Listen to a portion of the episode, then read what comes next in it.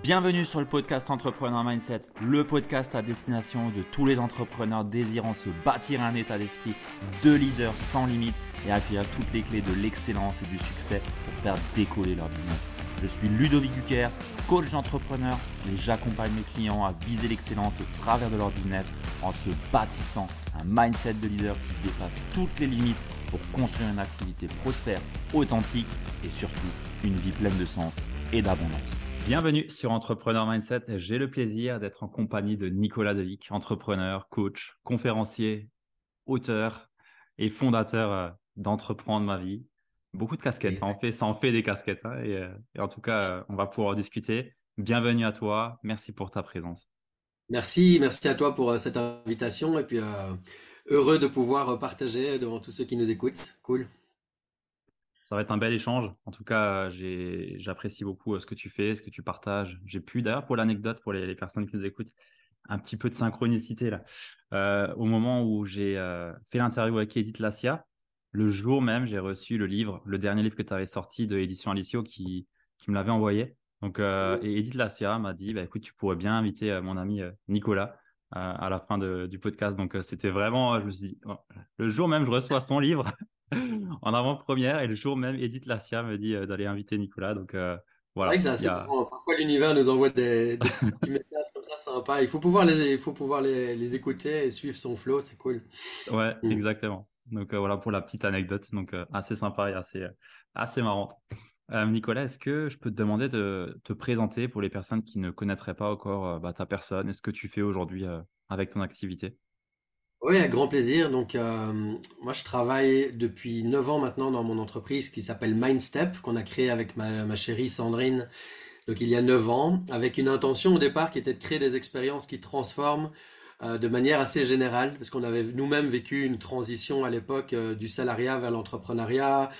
Sandrine avait traversé un burn-out, elle travaillait comme, comme psychologue dans un hôpital lié au cancer. Elle était un peu arrivée au bout de, de son énergie dans cet univers-là. Moi, de mon côté, je travaille comme ingénieur dans des boîtes pharmaceutiques, dans tout ce qui est amélioration de process industriels. Et je, je me suis assez vite essoufflé du monde du salariat, de devoir demander des congés, de, de, hmm. devoir me justifier sans cesse, et puis surtout de, de me sentir bloqué, freiné dans ma carrière. Euh, par les décisions d'autres personnes, quoi, des managers qui, qui disaient ce qui était bon pour moi, alors que moi je voulais d'autres choses et j'étais pas entendu dans mes, dans mes envies. Donc en même temps, elle, elle s'est cramée, elle est en burn-out. Moi, euh, j'ai posé ma démission euh, vraiment de manière euh, un peu dingue à l'époque parce que voilà, Sandrine était en arrêt de travail. Moi, je me suis dit, bon, bah, on, va, on va créer une entreprise alors. Je, je, quitte mon boulot, mais on avait deux petits-enfants à la maison, un appart à payer. Donc, c'était un petit peu, un petit peu une période de, à la fois d'excitation, de joie, de, libération et en même temps de crainte disant mais comment est-ce qu'on va faire quoi? Parce que c'est bien mmh. joli de créer une boîte mais qu'est-ce qu'on va mettre dedans quoi? Donc euh, euh, et donc tout ça pour dire que bah, à l'époque je me suis beaucoup formé euh, à plein de choses en même temps. Je me suis trouvé une passion pour la psychologie et la PNL d'abord avec une intention de, de travailler sur l'influence l'impact la communication parce que je savais que c'était un truc qui me plaisait. Donc j'ai fait de la PNL dans ce sens là et pour ceux qui connaissent la PNL, je sais pas si toi tu, tu connais ça, Ludovic, mais ouais travaille beaucoup sur soi hein, quand on fait ce genre de formation parce que faut trouver des sujets pour tester les, pratiques et donc on creuse, on creuse, on creuse et je me suis dit euh, waouh, je pensais que j'étais j'étais euh, que j'avais pas beaucoup de dossiers personnels à travailler. Il y a plein de trucs qui sont remontés à la surface et j'ai touché à une forme de, de compréhension de ma sensibilité, de mes angoisses aussi, parce que je suis quelqu'un d'assez angoissé. Et là, j'ai vraiment mis des mots sur euh, ma personnalité, sur pourquoi je suis dans la peur, etc. Et donc j'ai commencé à travailler le développement personnel à travers la PNL quoi. Hmm. Et euh, puis de fil en aiguille, Sandrine a fait une formation au coaching, moi j'ai fait de la formation en PNL, et puis on a commencé à accompagner des gens euh, d'abord un petit peu par par amusement, en disant tiens voilà on pourrait appliquer ce qu'on apprend, etc. Bon Sandrine est psychologue donc elle elle, faisait des, des, consultations. Moi je jouais un peu à l'apprenti coach à l'époque. Et puis ben, au fur et à mesure, ben, j'ai continué à me former au coaching, au business, au marketing. Et aujourd'hui, on accompagne des entrepreneurs qui sont dans une démarche de créer des communautés et de les monétiser. Donc ça touche à, la visibilité, à l'énergie qu'on dégage sur le web et euh, les modèles de monétisation. Donc euh, vente, vente, en ligne, mais aussi euh, comment créer des memberships pour des communautés, créer des séminaires. Voilà, puis on a écrit un livre, Sandrine et moi, sur un voyage qu'on a fait en famille il y a trois ans maintenant. On a voyagé à Bali, en Inde, essentiellement. Enfin, on a fait d'autres pays, mais on, est resté longtemps en Thaïlande, Bali et Inde pendant un an. Euh, et, voilà, on a, on a écrit aussi un livre qui s'appelle Comment j'ai viré mon patron, qui illustre ben, ce processus de libération, de sortir d'un modèle pour aller dans un espace de liberté, mais qui vient avec tout, tout son lot de complications et de stress aussi, quoi, parce que c'est pas c'est pas tout rose d'être entrepreneur, c'est un vrai chemin de vie, quoi. Donc euh, voilà, j'ai écrit là-dessus et je suis assez fier de, de, la transformation que ça peut apporter aux gens. Et ce qu'on fait dans nos séminaires et dans nos accompagnements, c'est d'accompagner beaucoup le mindset. Ah, beaucoup, On fait beaucoup de psycho en fait, mais euh, entrepreneurial. Voilà. Ok, excellent. C'est un, un, très beau parcours très riche. Donc déjà, félicitations pour euh, tout ce que tu as accompli. Moi, j'ai pu lire du coup ton, ton livre et j'ai adoré. je ne l'ai pas lu d'une traite, mais j'ai adoré. Il y a plein, on voit effectivement le, le les, les, rebondissements que tu as pu vivre, les étapes que tu as pu traverser. J'ai encore en tête la Audi. ça m'a marqué ça. Le vol de la voiture, ouais, ça marque beaucoup les gens parce qu'il y, a une grosse injustice qui se joue à cet endroit-là et tout le monde à un moment a, a goûté à ce, à ce sentiment horrible hein, qui est l'injustice de se dire voilà, j'ai été floué, je me suis fait avoir euh, et ça vient avec de la honte, ça vient avec du regret, avec beaucoup de, beaucoup de gestion euh, mentale aussi. Donc, ouais. Ouais, non, mais c'est un, un, beau partage en, toute vulnérabilité. Donc, euh, c'est très bien de l'avoir partagé. J'ai déjà eu le cas, pas pour une voiture, mais j'ai déjà eu le cas. Un peu les mêmes pratiques. Je me suis dit, ah, mince. Et lu ton livre plus tôt. C'est important de se rappeler, parce que dans le monde de l'entrepreneuriat, du développement personnel, on part souvent du postulat que, hein, que la vie est belle, qu'il y a de la bienveillance, qu'il faut être le cœur ouvert, qu'il faut parler avec authenticité, vulnérabilité. Mais il y a aussi le dark side du monde, hein, qui ben, il y a de l'arnaque, il y a des vols, il y a des, il y a des meurtres, il y a beaucoup de, de beaucoup d'ombres aussi sur la terre. Et cette ombre, on la porte en nous aussi. Donc c'est important d'être en conscience de comment est-ce que ça me fait miroir et comment est-ce que ces épreuves de vie nous font travailler pour être euh, bien alignés et se protéger aussi de, de la force noire, quoi. Il faut aussi, moi, j'arrête maintenant de dire que je veux être authentique avec tout le monde. Il y a une époque où j'avais l'impression que je devais raconter ma vie à tout le monde. Maintenant, j'essaye d'être plus prudent. Euh, ma vulnérabilité, mon authenticité, oui, mais pas pour tout le monde. Donc, je choisis à qui je l'adresse, ouais. Ouais, ouais, tu as, entièrement raison. C'est un, un, bon point que, que tu soulignes.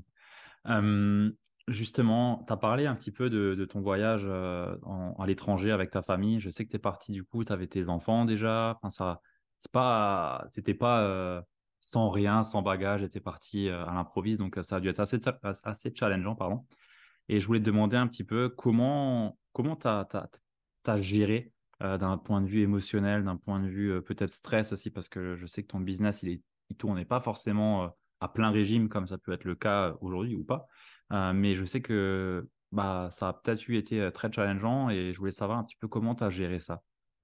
Ouais, ok, bah écoute, la, première chose, c'est juste de ramener à l'intention de ce voyage. Je me rappelle, je faisais un, spinning, tu vois, du, cycling là, en salle avec la musique à fond. Euh, sais pas si tu as déjà fait ça, mais ça, ça met dans un état de trance assez intéressant, quoi. Donc j'étais vraiment à fond dans mon truc avec euh, de la bonne musique. Et j'ai eu ce flash de me dire, en fait, si on fait un business en ligne, si on a quitté notre job et tout ça, c'est pour vivre un truc incroyable. C'est pas pour euh, c'est pas juste pour se poser dans un bureau et, juste dire ah, voilà je suis indépendant ok j'ai envie de vivre une vie de dingue quoi. Et je hmm. suis revenu à la maison en disant à Sandrine je voudrais qu'on fasse un grand voyage et qu'on fasse un tour du monde en famille. Et tout de suite ça lui a mis des étoiles dans les yeux.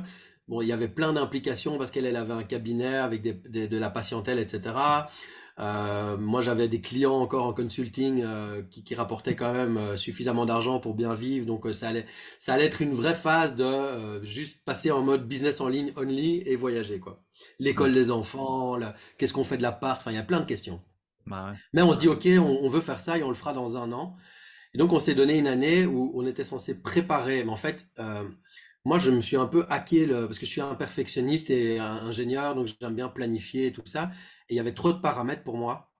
Donc ça, euh, ça m'a mis en, ça m'a mis en stress. En fait, je me suis dit, ben, si je dois contrôler tous les paramètres, on partira jamais. Tu vois ouais, je vois. Ça me parle bien. C'était trop compliqué, quoi. C'était trop compliqué. Sandrine, elle, ça allait. Elle dit, ben non, il n'y a pas de problème, on fait ça, on fait ça, machin. Mais moi, j'étais, ah, putain, euh, il y a trop de trucs à gérer. Donc, ce qu'on a fait, c'est, j'ai voulu hacker un peu euh, ma propre psychologie en disant, ben, on va acheter les billets d'avion et on va réserver un hôtel à Bali, voilà, pour quatre nuits. Et ça, j'avais quoi. Donc, on avait dépensé, euh, je sais pas, 3000 balles de billets d'avion, plus euh, un Airbnb, machin. pour dans neuf mois, quoi. C'était genre, euh, je dis, ok, bon, on a ça. Et donc après, en rétro-planning, ben, il y avait des trucs à faire. Et puis tout s'est accéléré parce qu'effectivement, il fallait faire tourner le business, l'école des enfants, et machin. On a, on a réussi à, faire les choses. Mais sur la fin, je me suis, euh, je me suis un peu overstressé en disant, bon, il faut faire rentrer de l'argent. Ok, on fait un mmh. A bien marché, mais j'ai été un peu à la rame, quoi. Tu vois, j'étais trop en mode vendeur et du coup, les gens, euh, ils ont un peu pris peur. Tu vois, celui-là, il a vraiment faim, quoi. Et donc, euh, ça a vendu, mais pas aussi bien que d'habitude. Et puis après, du coup, il y a eu une insatisfaction euh, un peu client parce que moi, j'étais tellement occupé avec le voyage que j'ai pas réussi à délivrer tout, tout ce bah que j'avais promis. Donc, un peu d'insatisfaction. Et euh, le vol de la voiture, qui est venu, pour moi, c'était un déclencheur parce que j'étais déjà dans la peur du manque, manquer d'argent, manquer de temps, manquer d'énergie pour notre voyage. Je m'étais aussi fait une, illusion d'un voyage avec un vlog, avec un caméraman qui nous suit partout, euh, avec un monteur à distance. Enfin, tu vois, je m'étais fait vraiment le, modèle euh, incroyable. Et, et, mon château de cartes s'est un peu écroulé sur la fin en mode putain, en fait, là, on part, mais il n'y a rien qui est prêt. Euh, je vais revendre ma voiture, j'avais 5 jours pour la vendre, je me suis fait arnaquer. Donc euh, le gars m'a fait un faux paiement euh, qui est jamais arrivé sur mon compte. Bref, ça a mis un mois que je me rende compte que j'ai vraiment été, enfin que je me suis fait avoir quoi, parce que pendant un mois le gars me disait oui oui l'argent arrive, l'argent arrive, mais j'ai jamais vu cet argent. Et donc ça a activé beaucoup de peur. Je me suis accroché, j'étais j'étais très préoccupé par cette bagnole pendant un mois. En fait, toutes les nuits, je me réveillais pour appeler le gars parce qu'il y avait un décalage horaire avec Bali, donc je dormais pas. Tu vois, j'attendais minuit pour appeler parce qu'il m'avait appelé à 18h, puis il répondait pas. Enfin, donc j'ai niqué toutes mes nuits, j'ai commencé à prendre des anxiolytiques, euh, ça m'a mis dans une espèce de dépression. Et j'étais, euh, j'arrivais plus à gérer ma psychologie, quoi. Ça m'était jamais arrivé, mais j'ai vraiment, à Bali, j'ai pété un câble, mais, euh, genre, jusqu'à un point où je me disais, c'est pas possible, il faut que ça s'arrête. J'ai même compris les gens qui mettent fin à leur vie, en fait, parce que mon cerveau fonctionnait plus. Je, j'arrivais plus à me dire c'est pas grave, à relativiser, enfin tous les trucs de sens. Moi j'étais en mode on est en panique, on n'a plus d'argent, euh, on est au bout du monde, euh, alors que dans les faits, euh, tu vois, enfin on a des parents qui, enfin s'il fallait, on, on aurait eu de l'aide. C'était pas rationnel. Mais en tout cas, je me suis effondré psychologiquement, c'est vraiment le mot. Et c'était un vrai cadeau, mais ça je le sais que maintenant, parce que je me suis reconstruit à Bali, on est resté trois mois au lieu d'un finalement. J'ai été voir tous les guérisseurs et les chamans du coin à Ubud. J'ai fait plein de yoga. J'ai appris à, revenir en fait à l'intérieur de moi et à, retrouver un espace de sécurité intérieure. Et de me dire en fait, si je veux développer mon business, j'ai besoin d'être bien à l'intérieur de moi et pas juste dépendre des circonstances extérieures. Hmm. Donc j'ai fait ce chemin-là et c'est ça que j'essaye de traduire dans ce livre aussi. Et je pense que ça, c'est ça qui touche les gens, c'est qu'il y a un chemin aussi de reconstruction et de en fait, voilà, pas besoin d'énormément pour vivre bien. Ça, c'est un premier enseignement quand même à Bali, en Inde, avec 500 balles par mois, t'es le roi du monde, donc euh, euh, ça détend un peu l'atmosphère. Et aussi, ben, quand on est bien à l'intérieur, le monde en face de nous, il, nous, il donne de l'abondance. J'ai pu relancer des, trucs en ligne, etc., une fois que j'ai été mieux. Mais quand on est en panique, quand on n'est pas bien, il faut juste fermer sa gueule et se guérir. Hein. Il faut, faut pas, faut pas se vouloir se battre contre sa propre psychologie, je pense. Donc j'ai beaucoup appris sur moi. Je te cache pas que ça a été vraiment difficile. J'ai dû faire un sevrage de ces anxiolytiques. Là, c'est du Xanax. D'ailleurs, j'ai vu qu'il y a une émission sur Netflix maintenant où ils, mettent vraiment ça en avant. C'est vraiment une crasse dans le sens que au début, ça calme les angoisses, mais ça crée une dépendance. Hmm. Et en plus, ça installe une dépression. Donc, c'est vraiment, euh, c'est bien, je crois, à faire de manière très temporaire s'il y a une crise, mais surtout pas sur la durée, quoi. Voilà, petite anecdote pour ceux qui, ont déjà touché à ce genre de molécules. Et puis surtout, moi, euh, j'ai pris ça comme un échec parce qu'en tant que coach, euh, ben, je veux aussi montrer que je suis capable de gérer mes émotions, d'être positif, euh, machin. Et là, euh, ma psychologie me permettait plus d'être un bon coach en fait. Donc pendant six mois, j'étais un peu en mode à l'arrêt, je me suis reconstruit. Et j'ai l'impression qu'aujourd'hui, ça me donne des meilleurs outils pour accompagner nos clients aussi. Je le vois, je suis plus en lien avec leur détresse quand ils sont en crise. Je comprends ce qu'ils traversent et on traverse ensemble et aller chercher vraiment un espace d'équilibre entre la joie de vivre euh, et, la joie de développer une entreprise qui a de l'incertitude, parce que tous les business vont avec de l'incertitude et donc de la, et peur. Et donc, euh, il y a ma caméra qui fait des trucs bizarres. en tout cas, voilà, c'est vraiment trouver cet équilibre entre, entre les deux. Parce que je pense que dans le monde du coaching, on a trop tendance à dire, voilà, on va faire un million, on va, on va propulser, on va faire, on va ci, on va ça, vous, tout, tout le monde, tout le monde. Euh, mais il faut que la psychologie suive. Et donc, beaucoup de gens sont en détresse parce que soit ils n'y arrivent pas, soit ils se crament. Donc trouver un équilibre où on gagne suffisamment et on profite de la vie, ça a beaucoup plus de valeur à mon sens. quoi. Donc, donc là, la, la question entre euh, est-ce que euh, je scale mon business euh, à euh, je ne sais quoi, à je trouve mon niveau de stabilité où moi j'ai ma sérénité, j'ai ma sécurité, où je suis bien en fait, je suis dans ma maîtrise. Pour toi, c'est ce qui a, ce qui compte le plus. Oui, oui, et c'est vrai aussi bien pour un, business à 10 millions qu'un business à, à 100 000. C'est c'est pas une Bien sûr. question de niveau, c'est de, de trouver l'endroit. Et ça, on est tous différents par rapport à ça, donc c'est bien de tester. Où euh, il y a des gens, par exemple, qui sont très à l'aise d'avoir une équipe de 10 personnes, de la gérer, et euh, il faut rentrer euh, X, X millions, quoi, pour pouvoir bien payer tout le monde. Et, et, et ils trouvent un équilibre là-dedans. Euh, mais pas pour d'autres, il y a un palier peut-être à 300 000 par an qui est un peu le modèle, voilà, où on vit bien et tout, mais on n'est pas en mode non plus scaling où il faut des milliers de clients ou bien vendre des trucs à 20 000 balles à tout le monde. Donc il y a vraiment un équilibre à trouver et c'est tr- très personnel, quoi. Donc euh, moi, je, je suis attentif, en tout cas pour moi-même et pour nos clients, à pas vendre euh, le, le fait qu'il faut toujours faire plus, ouais, mais, mais en fait se sentir bien et être bien dans ce qu'on fait. Parce que, regarde, si tu as un business à 100 000 et que tu es seul, si tu gagnes 8-10 000 par mois et que tu te payes euh, 4-5 000, euh, tu vois, au dehors de tes frais, ben, il y a moyen d'avoir une super chouette vie avec 5 Ah 000 oui, euros net dans ta poche. C'est très bien, tu vois. Euh, t'es pas obligé de faire un million pour être bien dans ton business. Mais parfois, on te vend que euh, pour être un vrai entrepreneur, il faut viser, euh, il faut viser la lune, il faut aller chercher énormément. Mais ça génère parfois plus de détresse et de, de peur et de, et de manque d'ailleurs. Parce que tu peux avoir un business à un million avec 900 000 de charges. Hein, tu vois, Bien donc, sûr. euh, et ça te génère beaucoup plus d'emmerde que de faire 100 000 sans frais. Donc, euh, il faut, faut vraiment trouver cet endroit où c'est juste pour toi, quoi.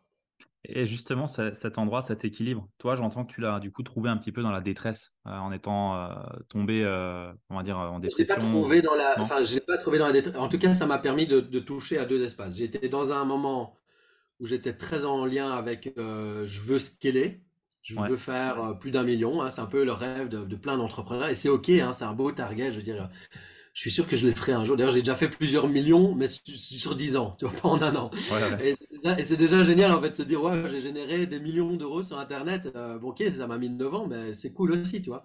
Et juste être en lien avec Attends, qu'est-ce que je voulais dire? Ah oui, il y a, y a, j'ai testé le, le- enfin j'ai vécu le côté je veux scaler et je sais que ça m'a pas convenu parce que je suis sorti de mon ADN. Ouais, C'est-à-dire que j'ai, j'ai mis des closers en place à un moment, j'ai fait plein de trucs pour, euh, pour vendre plus et ça vendait plus, mais en même temps, moi j'étais moins en lien avec les clients, euh, j'étais moins dans ma, dans ma performance, j'étais trop dans, ma- dans le marketing alors que moi fondamentalement je suis un communicant et un bon coach, tu vois, je suis pas un marketeur quoi. Et donc j'étais plus au bon endroit, donc j'étais moins heureux.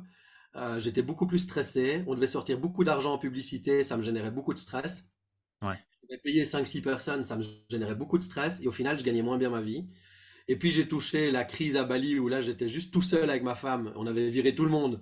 On s'est retrouvé tout seul à gérer. Et là, j'étais débordé parce qu'on devait faire de l'admin aussi. Et moi, je veux pas, euh, tu vois, je peux plus faire de l'admin, quoi. Or, maintenant, on a un équilibre avec, on est quatre. Voilà, il y a Sandrine et moi, il y a Lucie qui travaille en admin, il y a Manon qui travaille sur toute la gestion de notre communauté. Euh, et là, on est bien, quoi. On n'a pas besoin euh, là de, de trois personnes en plus et j'ai pas envie d'avoir deux personnes en moins. Et donc ça, c'est un équilibre qui, moi, me convient, mais il y a d'autres entrepreneurs qui vont dire, ah non, moi, il me faut une équipe de vendeurs, ah non, moi, il me faut ceci, il me faut cela. Donc, chacun est différent, mais c'est, important de tester peut-être à quel endroit on veut se trouver Hmm, et, et d'être OK avec le fait que c'est très bien, en fait, de, de faire suffisamment de profit pour euh, bien vivre sans d'office être en croissance permanente. bien sûr, bien sûr. C'est un très bon point que tu amènes là. Et euh, du coup, ce que, si j'entends bien, tu as, gardé le, la partie, euh, en, en gros, tu as gardé toute la partie activité, tu as délégué ce que toi, tu ne souhaitais plus faire en fin de compte. Euh, Exactement, ouais. ouais, Ouais. ouais, Et, et aussi, euh, là, début d'année 2023, j'aime bien à chaque fois, euh, début d'année, de se reposer des questions fondamentales qui est ben, dans quelle zone je suis vraiment dans mon excellence, où je m'amuse. Hmm, Juste, bah, moi, c'est mon mot-clé pour cette année, c'est remettre de la joie, parce que bah, déjà, le, le climat est un peu dépressiogène, je trouve, hein, au niveau, euh, au niveau mondial, c'est quand même un peu euh, flippant. C'est pas ouf, Donc, ouais. euh, être vraiment au clair avec qu'est-ce qui, me met en joie, quoi. Euh, et je sais que moi, ce qui me met en joie, c'est de travailler avec des entrepreneurs qui ont des, qui sont déjà bien avancés. Donc, des, des gens qui ont des business. Euh, là, ici, je suis en train de coacher deux gars qui ont monté une boîte d'immobilier et je, je kiffe. Tu vois, je vais, je vais dans leur bureau, on trouve des solutions ensemble, je les coach. Ça, ça me fait kiffer. Or, pendant plusieurs temps, j'ai plus fait de coaching, euh, à- comment dire, à haute valeur ajoutée parce que je voulais me concentrer sur le web marketing, mais en fait, ça m'essouffle de, de faire des funnels dans tous les sens et de mesurer des, des pubs. Voilà, et puis j'ai essayé de le déléguer et ça s'est pas super bien passé non plus. Donc, Ici, moi, ce que j'aime, c'est euh, travailler sur des offres, faire de la vente et du coaching. Et le reste, je délègue. Donc tout ce qui est gestion sur réseaux sociaux, je ne veux pas faire ça, c'est Manon. Et tout ce qui est admin, c'est Lucie. Et tout ce qui est euh, coaching psychologique, trop, euh, trop psychologique, c'est chez Sandrine. Ok, cool. Ok, c'est bien, c'est bien.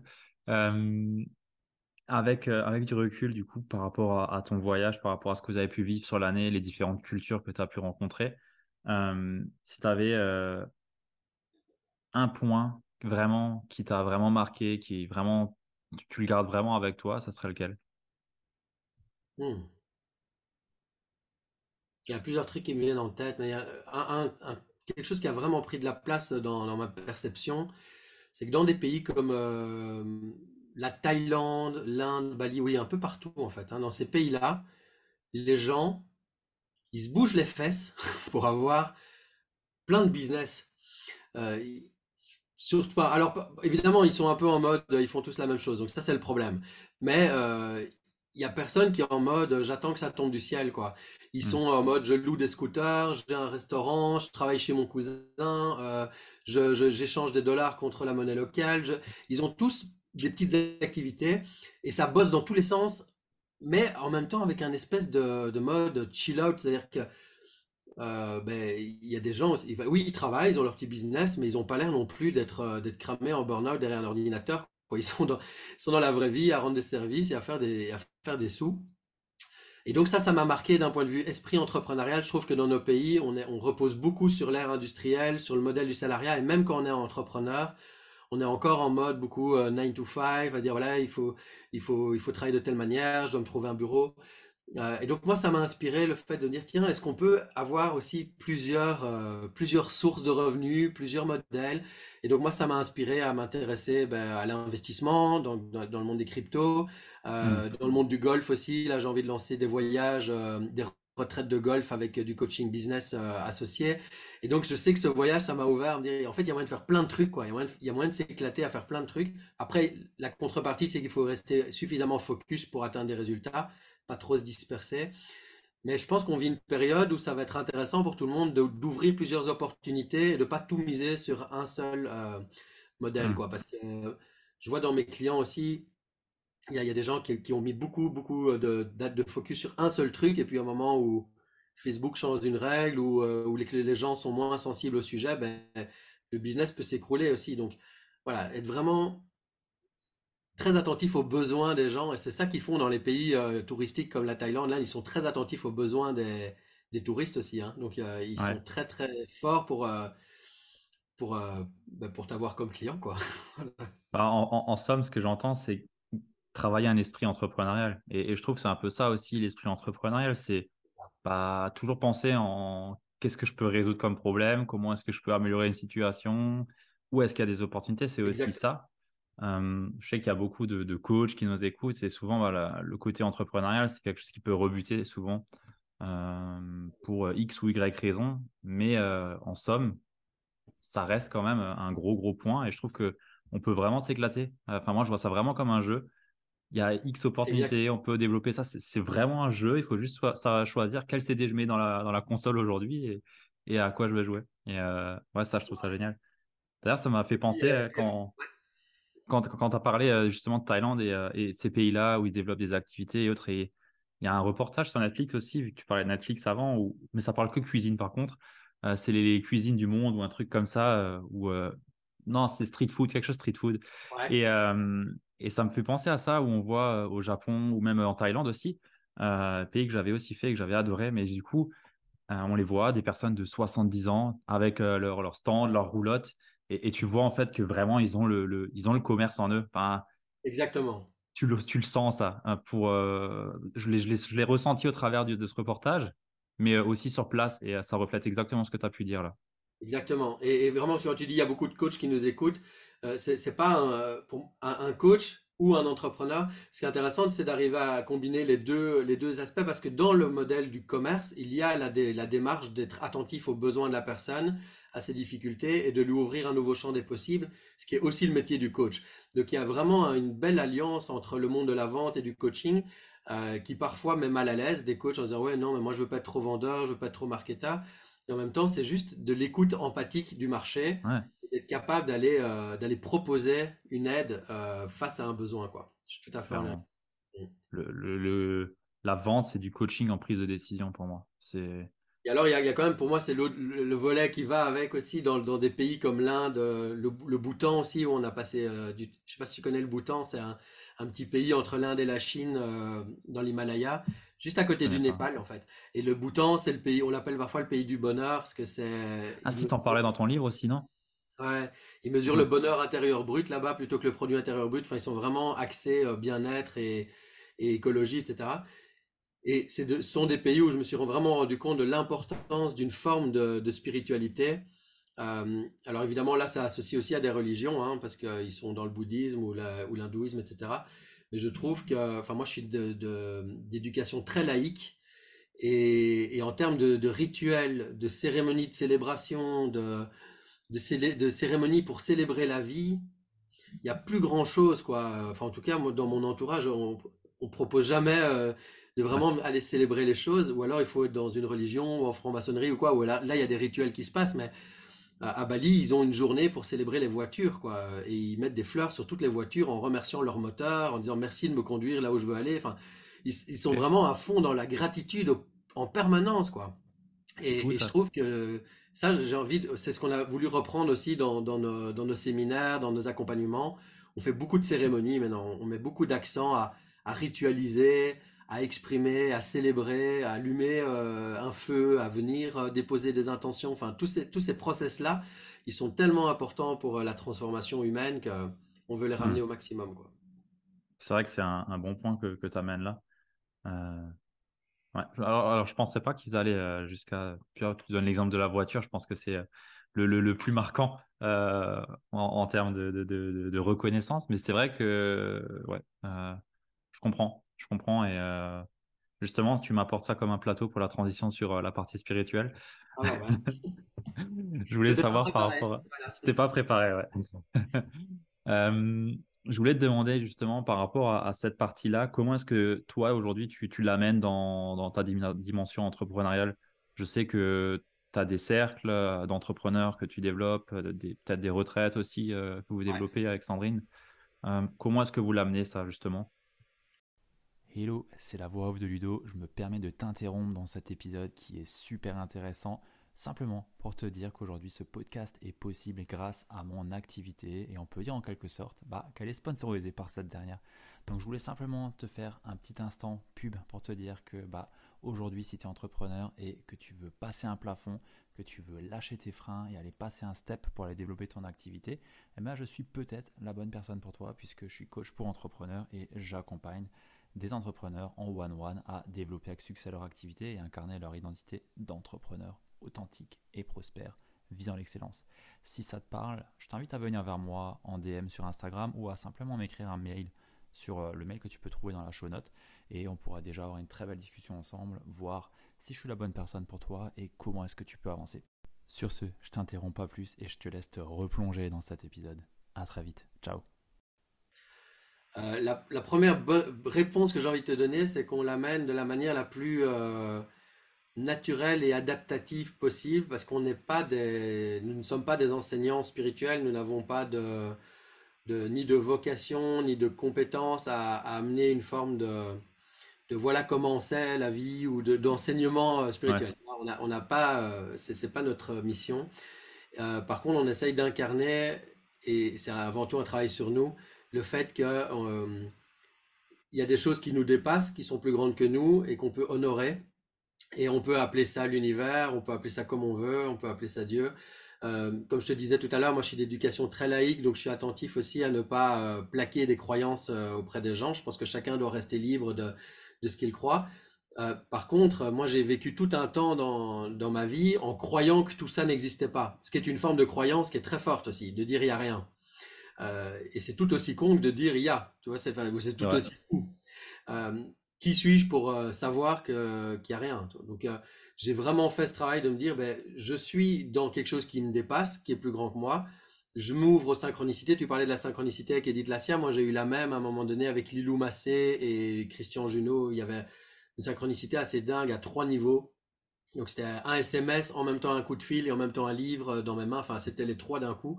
Et là, je me suis dit, mais c'est pas possible en fait que ce soit juste un hasard. Tu vois, petit à petit, je me suis ouvert à ça. Et depuis que je me suis ouvert aux synchronicités ou aux demandes aussi, hein, certains appellent ça des prières, moi j'appelle ça des intentions, mais depuis que je m'adresse à plus grand que moi et que je demande, ben, les choses viennent autrement, avec des réponses ou des signes ou des résultats. Et donc, hmm. c'est ça, la partie de spiritualité, j'aimerais d'abord moi l'intégrer et, je suis, et l'incarner, et je suis en chemin par rapport à ça. Sandrine, elle a aussi, euh, elle est naturellement spirituelle, entre guillemets, c'est-à-dire qu'elle est, elle est très connectée à la nature, elle est très connectée aux éléments, très connectée aux animaux, aux guides. Donc, quand elle guide une cérémonie, tu vois qu'elle n'est pas toute seule, quoi. Elle fait ça, euh, donc elle fait ça plus naturellement que moi. Moi, je suis en chemin, j'apprends. Et les deux ensemble, on arrive du coup à guider des processus où il se passe beaucoup de magie. Et on s'entoure aussi de gens comme Arnaud Rioux, qui est, chaman, euh, de, gens comme Edith Lassia, qui est aussi une femme euh, euh chaman et très connectée. Euh, donc on, s'est fait un cercle d'amis très spirituels aussi, qui nous permettent, nous, de nous ouvrir, d'expérimenter, mais on n'a pas les prétentions d'être des guides spirituels. quoi. Des gens comme François Lemay aussi, qui à sa manière amène ça.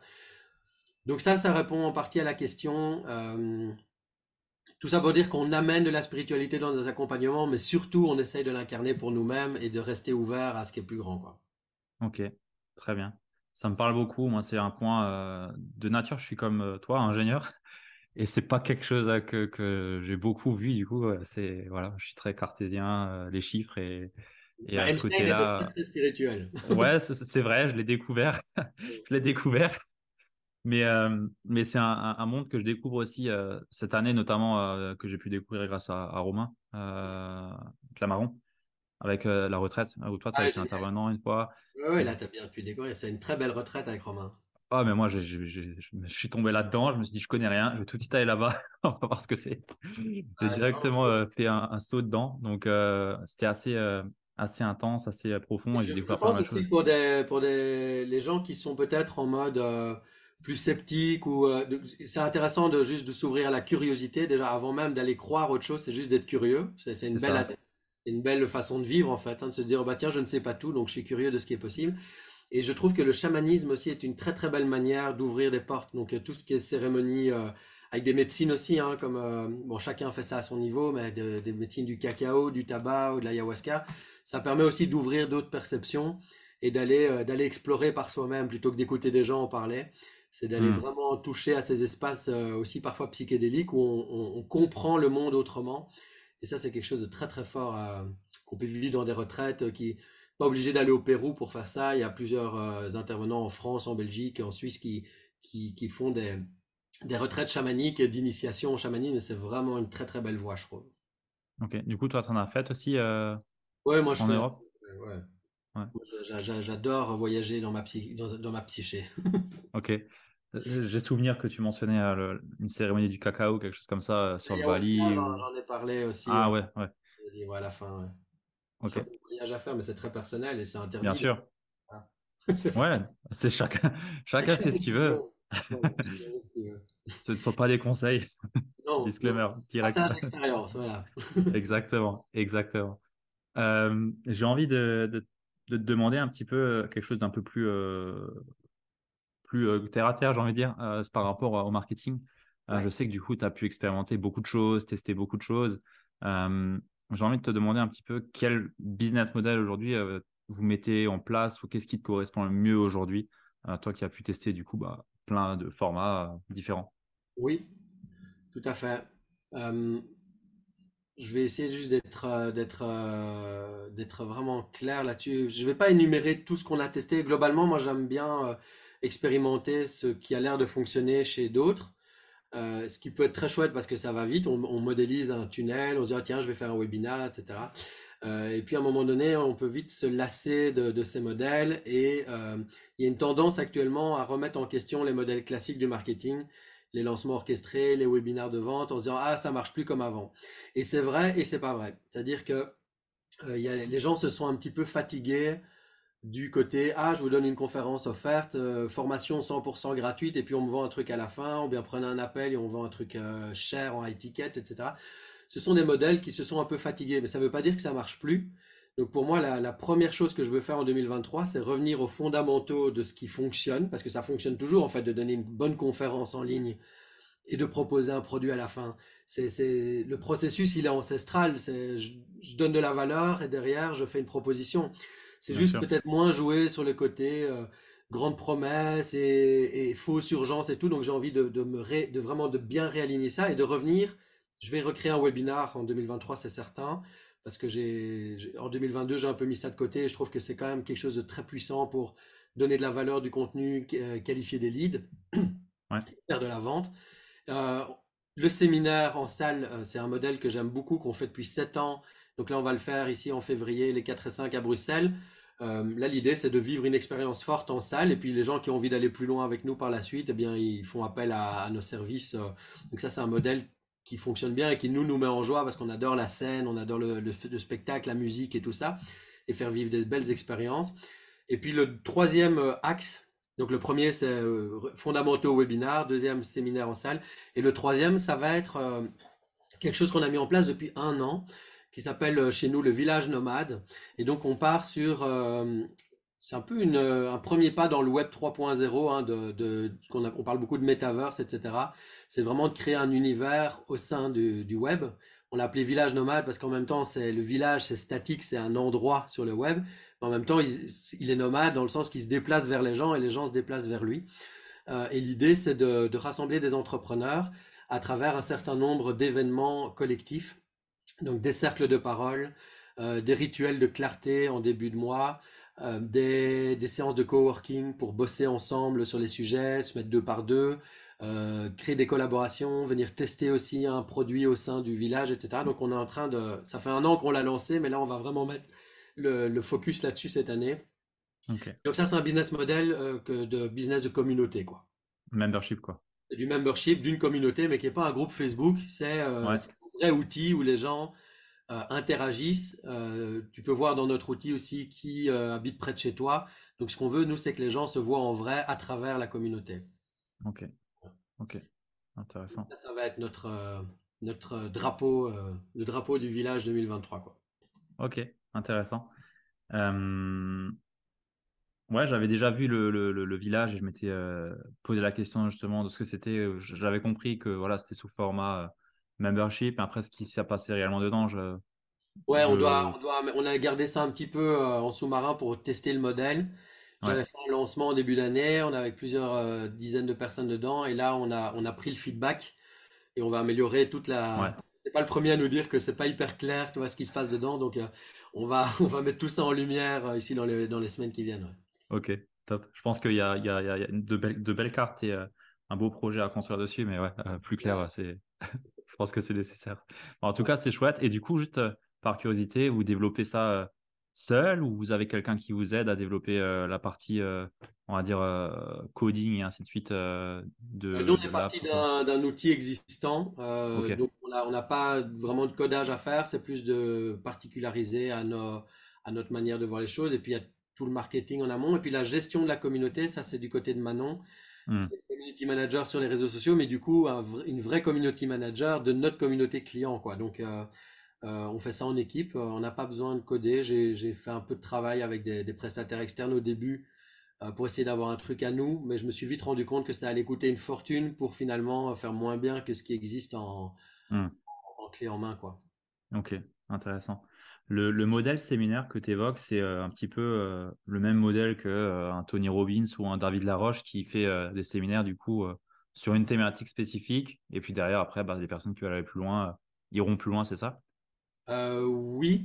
Ceci dit, on aime moins parce que j'ai assisté à des séminaires où tout est orienté sur la vente de la suite. Ok. nous, on veut que les gens, même s'ils achètent rien, ils aient vécu un des meilleurs week-ends de leur vie, quoi. Donc, ok il y a beaucoup, beaucoup d'expériences vécues dans la tête, dans le cœur et dans le corps. Quoi. On fait vraiment les trois. Il y a de la danse, il y a, il y a des, des intervenants extérieurs qui viennent nous, nous, challenger. Il y a du spirituel, il y a du mindset, il y a de l'argent. Enfin, il y a, il. C'est une expérience assez complète pour vraiment dire, OK, je vais entreprendre ma vie, c'est-à-dire que je prends ma vie en main, mais aussi que je, que je génère ma richesse. quoi. Donc, euh, quel projet je veux porter? Et on termine avec un un désormais célèbre par les gens qui sont venus à nos séminaires, en tout cas l'apéro mytho, on l'appelle, où on termine le séminaire en, intégrant et en incarnant le fait qu'on a déjà réalisé notre projet ou notre rêve ou qu'on a déjà fait ce qu'on voulait dans notre business et de pouvoir euh, échanger dans un apéro en parlant comme si c'était fait. Et là, il y a beaucoup de déclics qui se font parce que les gens sentent s'ils sont en train de se bullshiter eux-mêmes ou si euh, ou si ça sonne vrai en fait. donc il y a des gens qui hmm. viennent me voir après en disant putain j'ai fait semblant mais en fait euh, c'est comme si je l'avais déjà fait, je sens que c'est possible et puis un an après ils disent ben voilà je l'ai fait en fait. Donc euh, c'est vraiment très puissant et c'est une expérience très humaine, euh, vraiment sympathique aussi à la belge quoi tu vois. Ok cool, intéressant. Faut que je me faut que je me libère. ouais ouais libère-toi, tu vas adorer. Il n'y aura pas de chantier ce week-end là. Excellent. Euh, ouais, je te demande parce que euh, j'avais, euh, j'ai jamais suivi un séminaire de Tony, Tony Robbins, mais j'avais écouté toute une interview qui expliquait un petit peu le fonctionnement de, de, de, justement du funnel parce que c'est un vrai funnel en fait en fin de compte. Donc ouais, c'est intéressant. Merci pour pour ton partage. j'ai envie de te demander un petit peu quelles ont été les embûches les plus challengeantes, les plus, les plus compliquées sur la globalité de ton parcours. Si tu avais quelque chose qui te venait maintenant, euh, qu'est-ce que tu aurais envie de me dire?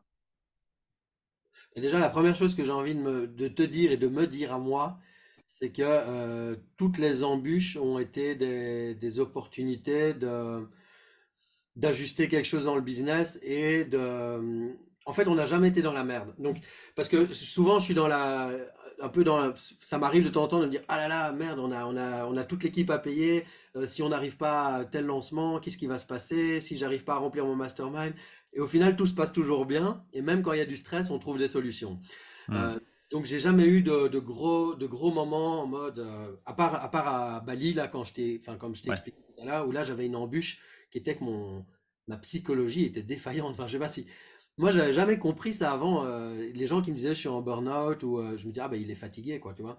Ou des gens qui disaient je suis dépressif, tu dis bon ben ça va passer, il euh, faut juste penser positif quoi. Et, depuis que j'ai vécu ce truc-là, je me dis en fait il y a vraiment un terrain où la, psychologie peut craquer, où on n'est plus capable. Donc ça c'est la plus grosse embûche, c'est clairement cette crise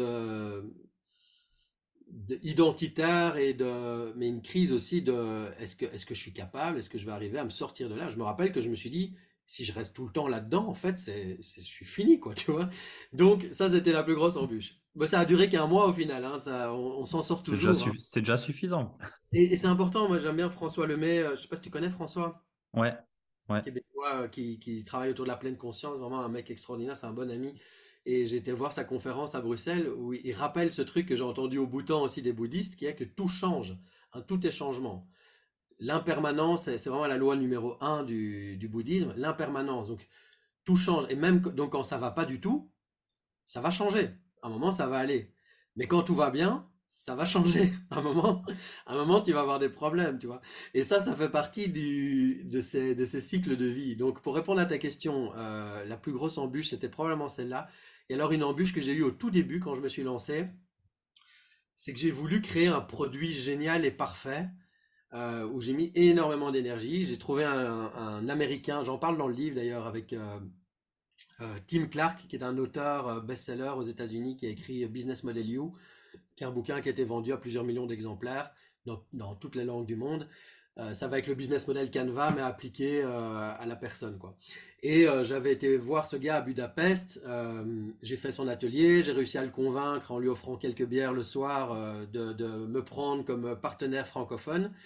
J'ai enregistré toute la formation en français. J'ai appris tout le web marketing pour arriver à marketer son truc. Donc au final, j'ai appris plein de trucs. Hein, mais je crois que j'ai bossé comme un dingue pendant un an et j'ai fait un lancement orchestré. J'avais acheté toutes les formations, les David J, les, tous les trucs de vidéo, j'avais mon fond vert, mes lampes, enfin j'avais investi beaucoup, quoi, tu vois. Au final, j'ai vendu, je crois, pour 3000 balles en tout, mais c'était horrible parce que, parce que j'avais bossé comme un fou pour que tout soit prêt. Et lui était censé m'envoyer du trafic, mais en fait, lui, il avait un, un public américain, quoi. Qui, ouais, bah ouais. Enfin, c'était une espèce d'erreur de débutant et en même temps ben, je suis content après coup. Je me dis ben, ça m'a vraiment mis sur les rails. J'ai compris la formation en ligne. J'ai pu travailler avec Lilou Massé derrière. Enfin il s'est passé plein de trucs bien. Mais ça ça a été une embûche parce que je me suis dit putain j'ai investi euh, peut-être toutes mes économies dans des formations dans du matériel et tout. Et euh, j'ai peut-être dépensé 12 000, j'ai travaillé un an et je, ramène 3 000, il y a un problème, quoi. Ouais, je comprends. Bon, après, on a fait des webinaires, j'entreprends à vie, où on a rentré 80 000 euros en une semaine, donc on a réussi à, rattraper la sauce derrière, tu vois, parce qu'on avait appris. Mais donc les embûches, les embûches permettent aussi de dire, tiens, qu'est-ce qui a marché, qu'est-ce qui a pas marché, euh, là, je vends du Tim Clark, je vends pas du Nicolas Devic. Donc, euh, à l'époque, Martin Latulippe, mon, qui était mon coach, m'avait dit euh, Non, mais Nico, arrête de vendre des trucs de Lilou et de, Tim Clark et machin. Fais, fais du Nicolas Devic, quoi. On s'en fout. De, T'es pas un marketeur des autres, quoi.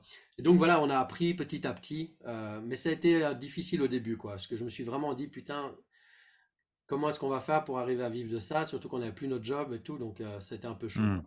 Ouais, je comprends comprends. Mais au final, euh, ça, c'est une bonne leçon pour montrer que tout ce qui nous arrive, ça nous sert par la suite, quoi. Ouais, ouais, ouais, mais ça, c'est clair. C'est clair. Mais après, dans le moment, on n'y pense pas. On se dit, euh, ouais, c'est clair. Je suis un loser, ça marche pas, euh, c'est de la merde on a beau te dire, euh, trouve 50 euh, choses positives pour, tu dis, c'est bon. ouais, ta gueule, j'ai juste foiré, quoi.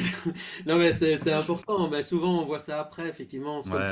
quasi tous ceux qui ont fait un burn-out, ils disent après, ça a été un cadeau, mais dans le moment, c'est horrible, quoi. Donc, euh, il faut arriver à dépasser les épreuves pour les regarder en arrière et se dire, bon, ben, c'était un obstacle et je l'ai traversé, quoi. Hmm.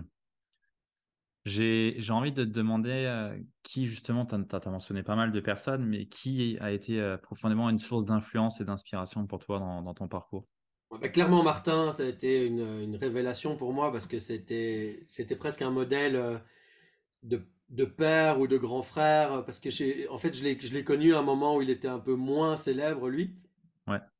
Été, je m'étais inscrit via un affilié, il y avait un truc à, à Marbella. Euh, avec Martin et c'était un petit groupe quoi. Je crois qu'on était 15 et, euh, et, ça a tout de suite bien matché entre nous. Euh, du coup, il m'a dit le soir, tiens, viens, on va, bouffer juste à nous, à nous trois avec ta femme. Donc, on s'était fait une petite bouffe. Bon, après, il y a des gens qui nous ont rejoints, mais c'est pas grave. Et, on est devenus assez proches. Et tout de suite, il a cru en moi. Enfin, j'ai vu dans son regard que je pouvais cartonner. Euh, c'est comme si j'avais, j'attendais, parce que mes parents ils comprenaient pas beaucoup pourquoi je quittais hmm. mon job de, d'ingénieur. Tu vois, je gagnais bien ma vie, euh, j'étais dans des belles boîtes. Donc, de niveau familial, ils comprenaient pas du tout euh, ce que je faisais. Ma femme, elle me soutenait, mais je l'embarquais, c'est moi qui tirais un peu et je l'embarquais avec moi, quoi. Tu vois, elle savait pas trop vers où on allait non plus. Et Martin, j'ai, vu un mec qui, m'a, qui, qui, a décrit un business model et qui m'a, m'a vraiment fait sentir capable d'y arriver, quoi. Et donc ça, c'était un gros déclic. Après, on est devenu partenaire, on est devenu amis. Euh, il est venu sur notre scène, tu étais plusieurs fois sur sa scène. Et c'est quelqu'un qui continue à m'inspirer énormément, mais c'est une autre relation qu'au début, qui était vraiment une relation de coach-mentor. Aujourd'hui, euh, ça reste une référence pour moi, euh, pour, ceux qui veulent apprendre à se développer sur le web et en tant qu'influenceur. quoi. Et sinon, après, il y a des gens extraordinaires sur notre route. J'en ai mentionné plusieurs, mais qui ont été des, plutôt des, des guides spirituels, entre guillemets. Ouais. Euh, Edith Lassia, comme Arnaud Rioux, comme Marc de la Ménardière, qui a créé le film Enquête de sens. Euh, des gens comme Christian Junot euh, dans la relation à l'argent. Enfin, des, gens qui sont devenus des amis proches et qui sont extraordinaires, en fait. Là, on a Thierry Janssen qui vient sur notre scène. Je sais pas si tu connais Thierry Janssen.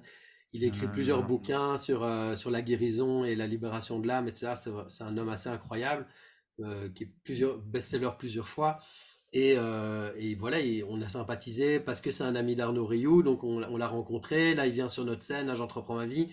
Et donc, on, fonctionne beaucoup comme ça, à s'entourer de gens inspirants et beaucoup apprendre, quoi. J'essaie en général avec des gens comme ça aussi, j'écoute beaucoup. J'essaie de pas trop faire le malin, tu vois. Euh, mais après, j'essaie d'intégrer ça dans mon, dans mon ADN et puis de pouvoir le proposer à ma manière à nos clients en faisant mon propre chemin. Je pense que c'est une bonne, une bonne attitude en tant que, coach de continuer à s'inspirer de gens qui, ont fait plus de chemin encore. Quoi. Ouais, ouais. Merci pour, euh, pour ton partage. C'est, une bonne façon de, faire, euh, comme tu peux le mentionner. Euh, c'est aussi quelque chose que bah, je suis un peu dans la même démarche que toi. Et je pense que bah, pour ceux qui nous écoutent aussi, juste de se poser la question, enfin, tiens, il y a telle personne, même si elle paraît un peu inaccessible, dire comment est-ce que je peux faire pour euh, rentrer en lien? Est-ce que je peux, euh, sans aller en mode, euh, excusez-moi, est-ce qu'on peut faire une photo ensemble? Juste dire, ah voilà, j'adore ce que vous faites. est-ce qu'on pourrait enregistrer une petite interview pour ma communauté, même si on n'a pas grand monde, juste créer du lien, J'ai toujours fait ça, même quand on n'avait personne dans nos listes. Je faisais des, vidéos avec des gens qui avaient des audiences et du coup, on s'inspire, mais aussi ça permet d'aller vers le monde extérieur avec des, de l'inspiration qui vient pas juste de soi, mais des autres. Et c'est un cercle vertueux, quoi. Faut vraiment oser aller vers les gens qui vous inspirent. Ouais, clairement. Et, ce podcast en est un très très bon exemple. Bah ouais, voilà. Il a même pas, il a même pas un an ce podcast. Et euh, j'ai fait 70 épisodes, 35 interviews. Des personnes, je pensais absolument pas leur parler un jour. Mais vraiment, euh, tu m'avais dit un jour, euh, tu seras pendant deux heures avec, ah, je sais pas qui te mentionnait maintenant, je sais pas au pif, je sais pas Margot Klein ou ouais, voilà. enfin, je sais pas qui tu veux, mais il y a tellement de personnes, même avec toi, même avec toi, tu vois. C'est impossible parce que ce que tu fais, ça, ça permet de, de toi, de toi t'inspirer, de toi aussi amener ta, ta, vision des choses auprès de ton audience et, euh, et, de créer du lien. Je pense que, tu vois, je parlais tout à l'heure des communautés, c'est par là que ça se passe. Hein. C'est vraiment un réseau et c'est ancestral. Tu vois, personne pourra dire ah non, euh, les communautés ça marche plus.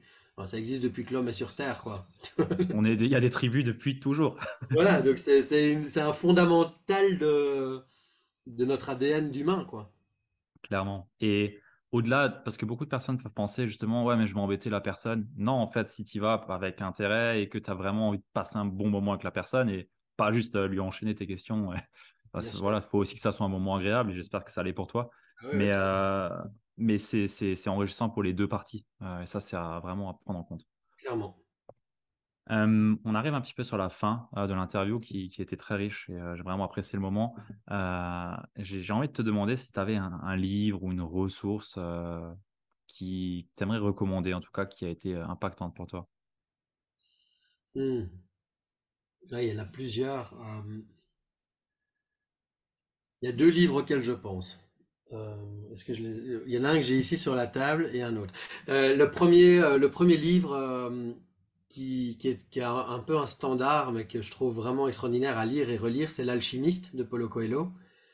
Euh, parce qu'il y a vraiment cette. Euh, il, y a a plusieurs choses qui font vraiment sens dans le, chemin d'un entrepreneur. Hein. Donc il y a, ce, héros qui, part à la recherche de son trésor intérieur et euh, qui se fait voler ses, chameaux sur la place, un peu comme je me suis fait voler mon Audi. Tu vois, c'est un peu le même bazar où tu te retrouves à poil sans argent pour partir en voyage.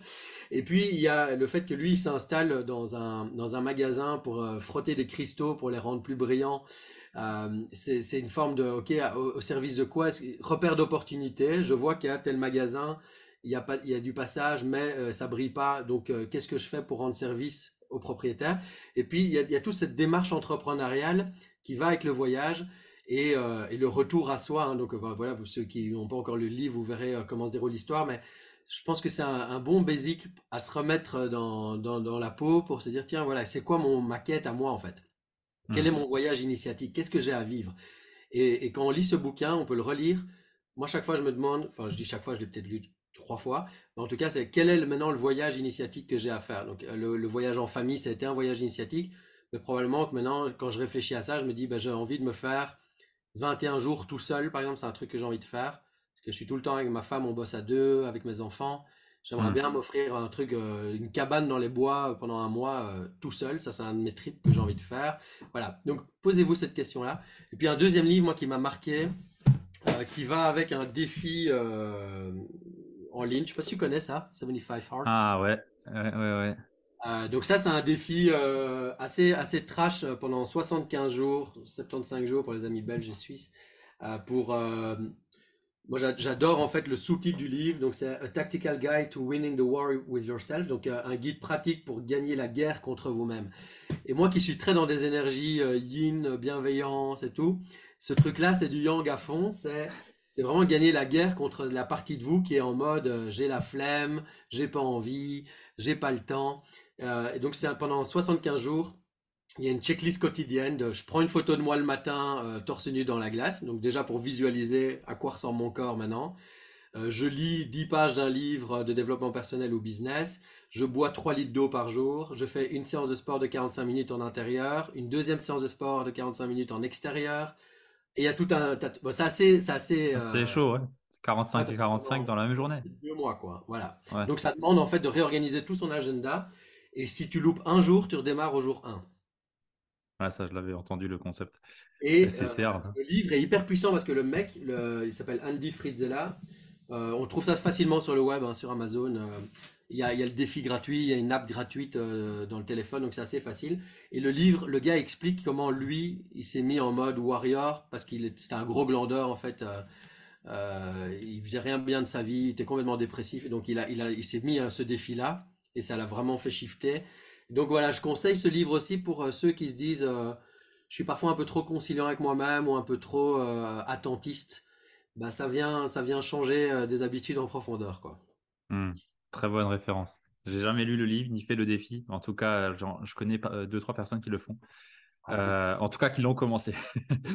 qui l'ont commencé. J'avoue, j'ai craqué. C'est con, mais j'ai craqué au 69e jour, quoi. Parce ah, merde. Que je devais prendre un avion. C'était pendant le Covid. Je devais prendre un avion pour aller rejoindre un groupe. À... C'était où? Euh, En République dominicaine. Et euh, c'était genre jusqu'à minuit, j'étais sur mon, mes trucs à voir les, les lois françaises euh, parce que je devais passer par Paris. Enfin bref, avec le Covid, on pouvait peut-être pas y aller. Et puis j'ai reçu un message comme quoi je pourrais pas prendre l'avion. Et euh, pendant 24 heures le lendemain, j'étais en mode euh, dégoûté. Je, je, suis resté dans mon lit en train de râler sur la situation et le Covid et tout. J'ai pas fait mon, mon, mon, défi du jour et du coup, j'ai dû redémarrer au jour 1 et j'ai pas réussi quoi. Mais je vais le refaire un jour. Voilà. Ok, excellent. Y a des personnes motivées, euh, tag, tag Nico. Nicolas sur. sur ouais. yes. Exactement. Chouette. Bah, merci beaucoup pour, pour le partage. Euh, où est-ce qu'on te retrouve? Comment on rentre en contact avec toi? Alors on a, un site web où il y a tout ce qu'il faut qui s'appelle j'entreprends-ma-vie.com. Euh, et puis si euh, s'il y en a qui, ont envie de faire un, chemin euh, expérientiel, ben, ça peut être cool de vous retrouver à notre séminaire les 4 et 5 février, je sais pas, indépendamment de à quel moment vous entendez ce podcast. De toute façon, on fait ça chaque année. Et puis nous, on est là toute l'année pour, pour accueillir au sein du village hein, des entrepreneurs qui veulent qui veulent euh, se créer un écosystème, un écolieu digital pour pouvoir euh, progresser, trouver du feedback, se faire coacher, travailler tous les mois sur leur clarté, avoir un cercle de parole aussi, plus en mode psychologie pour euh, déposer ce qu'il y a à déposer. Donc voilà, c'est un, un, bel environnement. Et donc on peut nous retrouver facilement sur j'entreprends-ma-vie.com. Ok, je mettrai le lien dans, dans la show note de, de l'épisode. Et je mettrai aussi le Instagram, enfin tout ce qui va avec euh, de façon euh, générale, le, le, le, le, starter kit de base. le starter kit, j'entreprends. Exactement. J'ai une dernière question que je pose à, tous mes invités, euh, qui est qui est-ce que bah, tu aimerais bien voir passer après toi sur ce podcast? Ah, ouais, ouais, ouais. ouais. Quelqu'un. Attends, tac. Hmm. Il y a beaucoup de gens qui m'inspirent. Hmm. Ouais, je pense que je pense qu'il y a une, fille qui pourrait être vraiment cool, euh, qui pourrait pas mal challenger aussi euh, le modèle entrepreneurial. Euh, elle s'appelle Julie Rouvier. C'est une Française qui habite au Québec, qui travaille beaucoup sur et qui s'adresse plutôt aux femmes et au côté sexy et elle ose vraiment là sur les réseaux sociaux toute la partie oser dévoiler son corps, oser oser, euh, oser se montrer, vibrer. Elle a vraiment un message qui est, qui, qui est parfois presque euh, choquant aussi par rapport au fait euh, pourquoi les femmes se cachent tout le temps. Quoi. Mais ok, il y, a, les femmes en burqa, mais même chez nous, il y a des codes qu'on peut pas dépasser parce qu'on est une femme et parce qu'on a peur de si. Hmm. je trouve qu'elle a une, une, vision du, du de l'entrepreneuriat qui est vraiment, vraiment intéressante pour des gens comme nous, bien, bien cadrés sur les process marketing et tout, parce qu'elle, elle fait tout dans le flow et dans l'organique. Donc, elle est vraiment en mode, dès qu'elle poste un truc sur Facebook, bam, il y a plein de réactions, elle, elle, vend des choses assez facilement sans faire grand chose en fait. Elle n'a pas de tunnel, mais elle a des clients, quoi, tu vois. Donc c'est intéressant. Euh, je pense que tu pourrais lui demander, je pourrais vous mettre en relation. C'est une très chouette. Ok, chouette. Bah, J'irai voir, je, ne la connais pas, euh, mais j'adore voir aussi des personnes comme ça qui cassent les codes. Euh, j'en connais deux, trois dans mon environnement et c'est vrai que souvent tu dis. ok. Là, j'ai été chercher aussi quelqu'un qui peut challenger un peu, tu vois, ton audience par rapport à, au modèle business. Après, il y a d'autres gens, des gens comme Christian Junot, serait extraordinaire. Euh, Martin il est passé cette semaine. Ah oui, cool, excellent. Il est sorti lundi. François Lemay aussi, hein, vraiment euh, génial. Donc, euh, ouais, il y a plein de gens que je pourrais te recommander, mais Julie, elle peut t'amener autre chose, je pense. Ok, excellent. Bah, merci beaucoup. J'irai contacter Julie et puis si je j'arrive pas à rentrer en contact, je te le dirai. En tout cas, merci beaucoup. Ça m'a fait vraiment plaisir cet échange. Bah, très riche, un beau parcours, très reconnaissant. Donc, merci beaucoup pour ton temps et aux personnes qui nous écoutent jusqu'ici. Sur ce, ben, on se dit euh, à la prochaine et au prochain épisode. Merci à toi Ludovic et merci à tous. Ciao.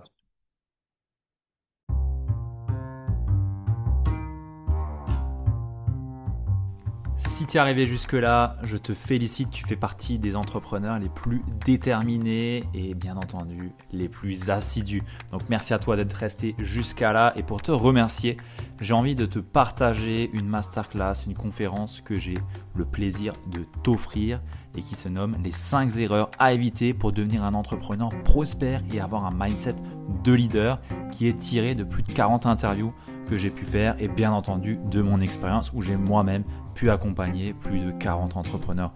Donc cette masterclass, cette conférence, elle était offerte. Il y a 40 minutes de valeur, vraiment. Il y a vraiment de la valeur. C'est des choses que je dirais à mes clients sans retenue et c'est ce que j'ai envie de te partager. Donc tu as le lien juste dans la show note, donc dans la description de cet épisode de podcast. Et si ça ne fonctionne pas, je t'invite à venir me voir sur Instagram et je t'enverrai ça directement dans ta boîte de réception. Sans plus tarder, je te retrouve de l'autre côté. A plus, ciao